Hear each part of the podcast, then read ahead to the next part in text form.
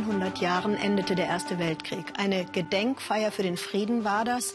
70 Staatschefs aus aller Welt sind nach Paris gekommen, um, wie es Frankreichs Präsident Macron sagte, einen feierlichen Schwur zu leisten, den Frieden vor alles andere zu stellen, weil wir wissen, welchen Preis der Krieg fordert.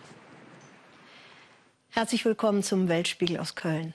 Da hat also Emmanuel Macron eine flammende Rede für den Frieden und gegen die Sinnlosigkeit des Krieges gehalten. Und diese eindrückliche Zeremonie hat unsere Korrespondentin Sabine Rau in Paris beobachtet.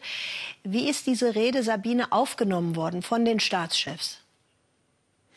Diese Rede ist zumindest von den meisten Beobachtern hier als Appell, wenn nicht sogar als Kritik an Donald Trump und seiner Politik des America First, Amerika zuerst aufgenommen worden. Und Angela Merkel hat in ihrer Rede, mit der sie dann später das Friedensforum hier eröffnet hat, den Faden aufgenommen und hat von nationalen Scheuklappen gesprochen. Das zeigt also, Deutschland und Frankreich ziehen in dieser Frage an einem Strang. Und das war auch ein bisschen der Sinn der heutigen Veranstaltung. Ähm, Sie haben ja jetzt die letzten zwei Tage diesen, diese großen Feierlichkeiten beobachten können. Welche Bedeutung hat dieser Erste Weltkrieg für die Franzosen, dieser Grand Guerre? Ja, in Frankreich ist der Erste Weltkrieg der große Krieg, äh, wie Sie es gerade auch gesagt haben, und ist tief verankert im, im Bewusstsein der Menschen hier und der Familien. Jeder kann hier äh, erzählen und berichten, was sein Urgroßvater, Teile seiner Familie im Ersten Weltkrieg gemacht haben. Das ist in Deutschland ganz anders. In Deutschland ist diese Erinnerung überlagert durch den Zweiten Weltkrieg und das einmalige Verbrechen des Holocaust. Ähm, haben Sie den Eindruck nach so einer Zeremonie, war das jetzt sozusagen ein großer zeremonieller Akt oder ist da tatsächlich eine, ist da wirklich was passiert heute?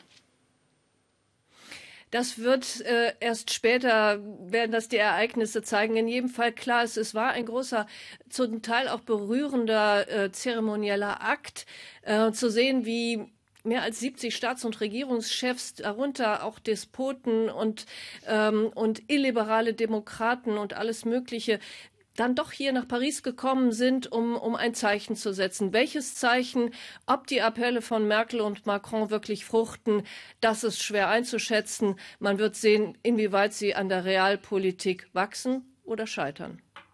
Vielen Dank, Sabine Rau. A bientôt nach Paris wann ist ein Krieg eigentlich zu Ende? Also ich meine, so richtig vorbei. Zehn Jahre, 100 Jahre?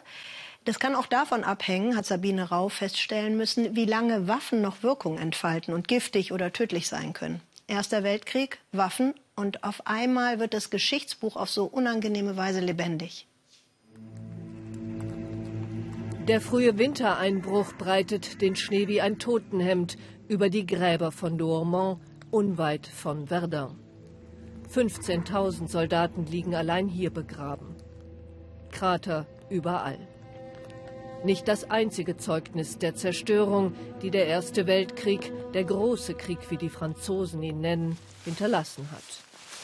Jean-Luc Mathieu nimmt uns mit in seinen Wald. Der Förster kennt nahezu jeden Baum hier. Er zeigt uns die Spuren des Krieges, die bis heute sichtbar sind. Ja, das ist Stacheldraht. Der wurde während des Ersten Weltkriegs hier verlegt, um die Einheit, die da hinten lag, zu schützen. Euh, Diese Bäume waren 1914 schon da. Sie sind nicht viel gewachsen. Der Stacheldraht ist eingewachsen. Das Holz dieser Bäume können wir für nichts mehr nutzen. Ein paar Kilometer weiter treffen wir Cédric Servet. Er ist Milchbauer. Gerade hat eine seiner Kühe gekalbt. Vor drei Jahren musste er 30 seiner Tiere töten. Damals wurden auf seinem Land Altlasten einer Munitionsfabrik des Ersten Weltkrieges entdeckt. Euh, Damals hat man mir verboten, meine Tiere und auch die Milch zu verkaufen. Alles wurde zerstört. Neun Monate euh, lang. Man hat Analysen gemacht, um zu testen, ob es Verunreinigungen gibt.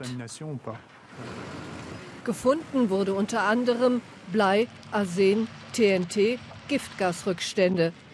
Cedric musste auch einige seiner Äcker stilllegen. Ersatzböden hat man ihm viele Kilometer entfernt von seinem Hof angeboten unakzeptabel für den Landwirt. In seinem Büro, das er sich zwischen seinen Kühen eingerichtet hat, bewahrt er alle Unterlagen auf, auch alte Fotos von der Munitionsfabrik. Historische Aufnahmen zeigen, französische Soldaten, die Granaten und Munition in Gruben schleppen, um sie anschließend zu sprengen und zu vernichten. Der Bürgermeister von Spancourt beschäftigt sich seit ein paar Jahren intensiv mit dem Thema. Er zeigt uns, wo die Munitionsfabrik gestanden hat.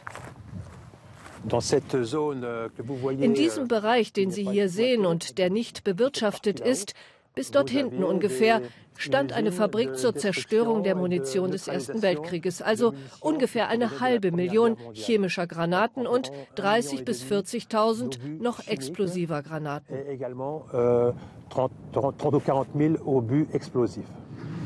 Über die Folgen für die Natur, für die Menschen hier wurde nicht nachgedacht und nicht gesprochen. Fast ein ganzes Jahrhundert lang.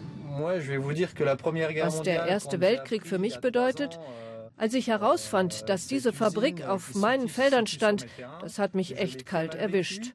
Man kann sagen, dass ich 100 Jahre später noch darunter leide. Das gesamte Ausmaß der Vergiftung ist bislang nicht geklärt. Der Erste Weltkrieg, hier ist er immer noch nicht zu Ende.